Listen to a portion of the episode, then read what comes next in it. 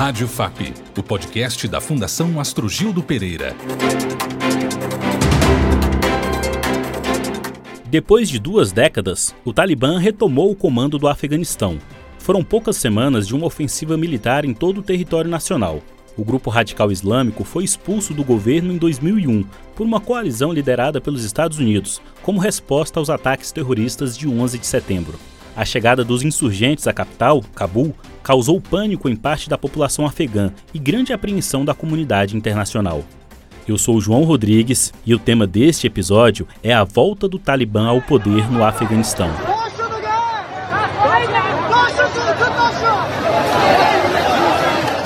Milhares de afegãos desesperados invadiram o aeroporto de Cabul. Tentaram embarcar em aviões civis que não decolaram. E tentaram parar aviões militares em que não conseguiram embarcar. A retomada do poder pelo Talibã representa a volta de um regime marcado pelas violações aos direitos humanos, uma ameaça para os afegãos e para toda a região.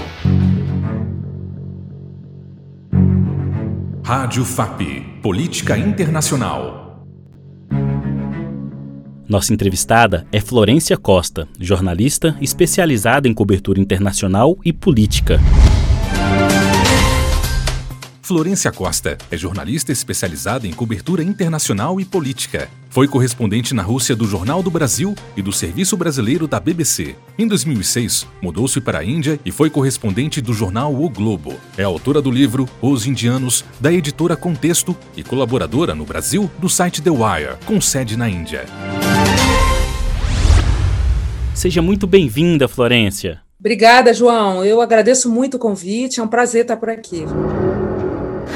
O desfecho da retirada das tropas americanas já era esperado, mas a rapidez com que os talibãs tomaram o poder em Cabul evidenciou o erro de cálculo grosseiro do governo americano. Onde e como, se de fato houve isso, os Estados Unidos falharam no Afeganistão?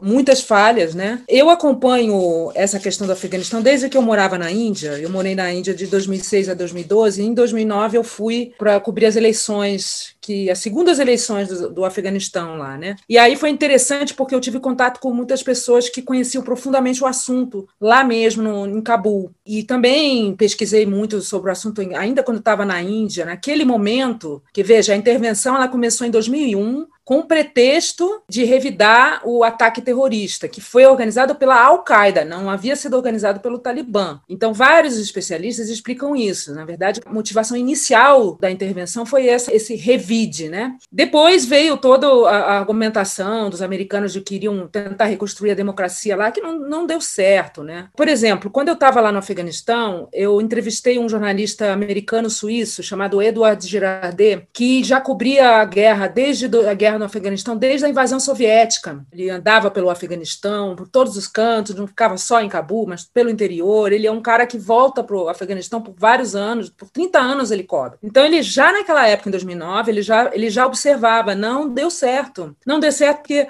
a forma como houve essa intervenção da parte americana foi uma forma arrogante. Havia um profundo desconhecimento e ignorância do terreno, da cultura afegã. O Afeganistão é um país muito complexo. Ele é um país que tem multietnias, você tem os líderes tribais, você tem essa maioria pastum, da qual o Talibã pertence a essa, essa maioria étnica, né, pastum, e tem todo um xadrez de acomodação política ali entre as etnias. E você não pode ignorar todas essas especificidades e ir para um país e tentar rearranjar tudo, né, do sistema militar, democrático, político, né, sem ter conhecimento disso, né. E eles fizeram isso, eles não, não, não havia segundo esse especialista que fez, escreveu vários livros né, sobre o Afeganistão, havia uma falta de coordenação também da, do próprio governo do, da parte americana com os outros aliados ocidentais, porque era uma coalizão ocidental. Então, a parte de, por exemplo, de reconstruir o país, de construir a infraestrutura, também foi desarticulada, era, era, houve muito contratos milionários que favoreciam poucos, né, contratos de consultoria ligados a Washington. E eu também é, eu trago uma outra referência muito importante, que é de um jornalista paquistanês chamado Ahmed Rashid, que ele é tipo uma sumidade no mundo assim hoje do Talibã. Ele, ele é entrevistado até pela mídia ocidental. Ele conheceu o Talibã em 1993, 94, quando o Talibã nasceu. Então ele conhece profundamente o, o, assunto, né? E ele fala agora, recentemente ele deu entrevistas, eu pesquisei aqui, e ele fala que os Estados Unidos cometeram muitos erros e deveria ter negociado antes com o Talibã, porque essa falência da experiência da ocupação, ela já era favas contadas há muitos anos. As pessoas que estão cobrindo o assunto já sabiam disso. A questão do Talibã, de negociar com o Talibã, já estava sendo feita ainda quando eu morava na Índia. Eu, eu saí da Índia em 2012.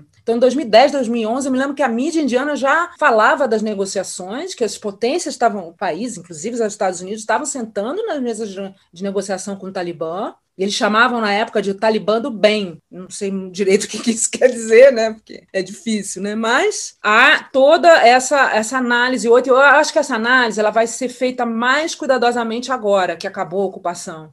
Tudo isso vai vir à tona, vão vir análises, livros. Eu tenho certeza que tudo vai ser muito bem contextualizado, mas eu já tinha essa visão antes, já tinha essa análise há muitos anos antes. O Afeganistão sofreu hoje a série mais pesada de bombardeios desde o início da Operação Liberdade Duradoura. Além da capital Cabul, os americanos atacaram novamente a cidade onde fica o quartel-general da milícia talibã. Boa parte dos países daquela região, Ásia e Oriente Médio, não tem tradição democrática. É justo o Ocidente chegar e determinar como eles devem viver, votar, se comportar? Isso é complicado, né? Nunca deu certo no Afeganistão, por exemplo. Toda vez que alguma potência, porque o Afeganistão já foi invadido muitas vezes, né? Século XIX, três vezes pela Inglaterra, pela, pelo Império Britânico, foram expulsos todas as vezes. Eles saíram de lá em 1919.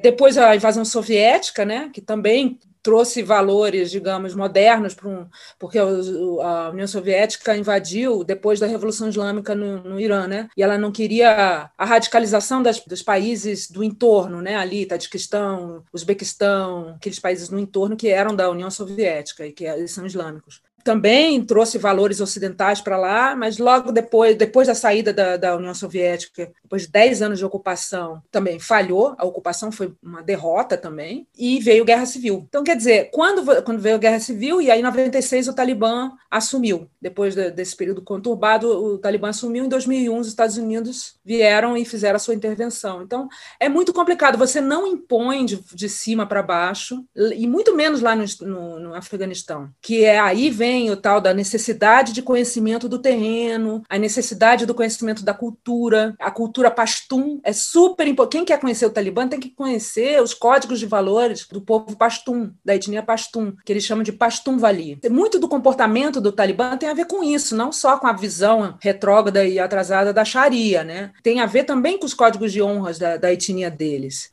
Não se conseguiu efetivamente construir uma nação, não existem os valores democráticos, até porque uma grande parte da população apoia o retorno do Talibã, apesar de todos os problemas que o Talibã sempre representou. De alguma forma, o Talibã tem o apoio de parte da população. Por que isso ocorre? Nacionalismo exacerbado? Ódio aos estrangeiros? As formas como aconteceram as invasões na história, elas trazem um, um, ressentimento lá. Eu não diria que eles têm ódio aos estrangeiros, mas eu diria que eles têm um ressentimento de tantas invasões que eles sofreram. Veja bem, tem mais de 40 anos de guerra lá, porque mesmo esse período de 20 anos de invasão americana, quando eu tive lá, era um período super conturbado, a gente não podia sair na rua, não podia parar o carro, explosão de bomba, o Talibã já dominava boa parte do país. O presidente da época, que chamava Hamid Karzai, ele era apelidado de prefeito de Cabul, porque ele só, só tinha domínio da capital. Então é muito complicado, né? É, o Talibã, quando ele surge, né, desde 96, ele, ele surgiu já prometendo paz. Eu acho que assim, que o, que o afegão quer é paz. Mas acho que, em parte, no interior, 90, 80% da população do Afeganistão mora no interior, é importante dizer isso. Então não é na capital, que é a cidade grande, né? No interior. E é muito conservador o país, né? Deve ter um apoio considerável naquela parte. E eles prometem trazer a paz. Se isso isso vai acontecer ou não, só o tempo vai dizer, né? Com certeza vai ser um retrocesso social, com certeza vai ser, porque eles têm uma visão muito, muito retrógrada e opressora e impositiva, né? Da, da visão deles da, da, do Islã, vai ser um retrocesso. Mas, é, segundo o, esse jornalista paquistanês Ahmed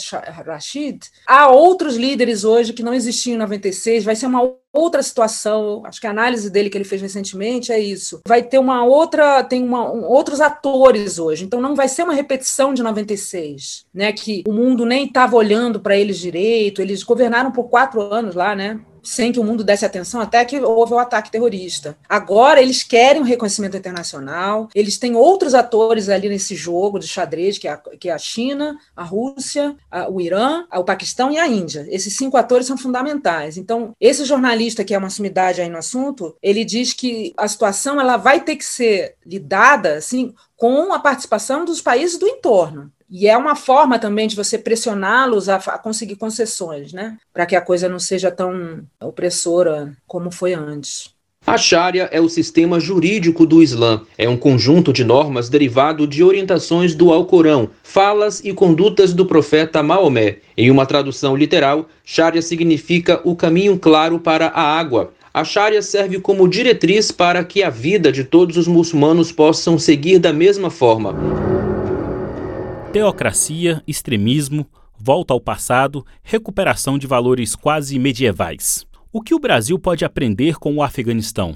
Sim, acho que o Brasil deve aprender, porque você não, não pode ter uma visão opressora, impositora, assim, da, da eu, eu, temo, eu temo muito, porque eu começo a, a perceber no Brasil, alguns setores mais extremistas da sociedade, esse tipo de comportamento, né? Que você tem que se adequar aos padrões, né? Aos padrões que os grupos defendem. Não, a gente tem que adequar a democracia, né? A gente, o nosso país é muito diferente do Afeganistão. O Afeganistão, como eu falei, né, tem uma história muito triste. É um país muito pobre, os indicadores são horríveis. O nosso país é um país que foi, não, agora está numa das piores fases da história, na minha opinião, da sua história, mas foi um grande país, né? Um, é um grande país, ocupou uma posição importante internacional. Jamais poderemos admitir esse tipo de, de imposição, de visão estreita. Você tem que rezar pelo Deus que eu, que eu, que eu acredito, você tem que fazer, você tem que se adequar às normas que eu defendo, a milícia, a milicianização também da sociedade, a militarização, com mistura com religião, isso é receita de fracasso, receita de desgraça. Eu tive em vários países na minha história de jornalista, eu tive na Iugoslávia quando teve guerra, eu tive na rua, eu morei na União Soviética, eu tive na, eu cobri a queda da União Soviética, cobri a Rússia, né, depois a, o início da Rússia capitalista e cobrir a Índia, e a, na Índia há muitos problemas também de mistura de política com religião, é venenoso. Misturar política com religião é venenoso. Religião é do nosso âmbito pessoal, é cada um, sabe? A pessoa pode ser religiosa ou não ser, ter a religião que quiser. É assim, se a gente embarcar num, num discurso desse tipo, o país pode ter a sua, seu tecido social desmembrado, como eu vi em outros países, né? Muito preocupante. É, retirada dos Estados Unidos do Afeganistão, ela é vista por alguns países como uma oportunidade de ganhar poder neste cenário geopolítico.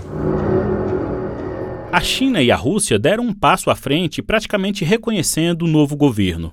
Como fica a geopolítica na região, com países portadores da bomba atômica, belicosos e cheios de mágoa entre si? Pois é, a geopolítica, João, ela é muito complicada ali, né? Existia um termo chamado o grande jogo, né, no século XIX, que era a disputa entre o Império Britânico e o Império Russo czarista. E o Afeganistão era um palco dessa disputa ali porque ele fica numa encruzilhada da Ásia Central, que é uma região muito rica em vários recursos, recursos naturais, etc. e tal. E também, é, geopoliticamente, é uma região fundamental. Né? Então, agora a gente está vivendo o que, o que se chama, alguns especialistas chamam de a, o grande jogo 2.0. Né? E aí os atores são bem Quais são os atores? Rússia, China, duas grandes potências nucleares, e você tem Paquistão e Índia, dois países que têm bombas nucleares também, têm artefato e são inimigas. Então você já vê que é um que é meio explosivo. E tem o Irã. Então vai ser um xadrez muito complicado. Difícil dizer o que vai acontecer, mas há, há cada um disputando o seu interesse, defendendo o seu interesse. Eu espero que eles consigam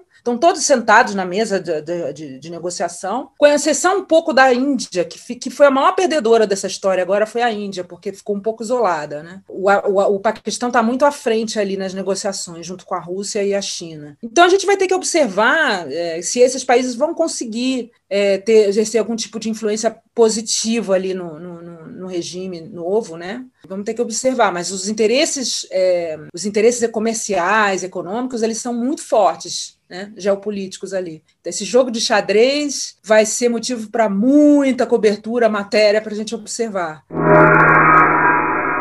Jornalista Florência Costa, muitíssimo obrigado por sua participação em nosso podcast. Eu aqui agradeço, João. Foi um prazer falar com você, falar para a Fundação Astrogildo Pereira. Muito bom. Obrigada, viu? Obrigado pela sua audiência e até o próximo podcast. Saiba mais sobre a FAP em fundaçãoastrogildo.com.br.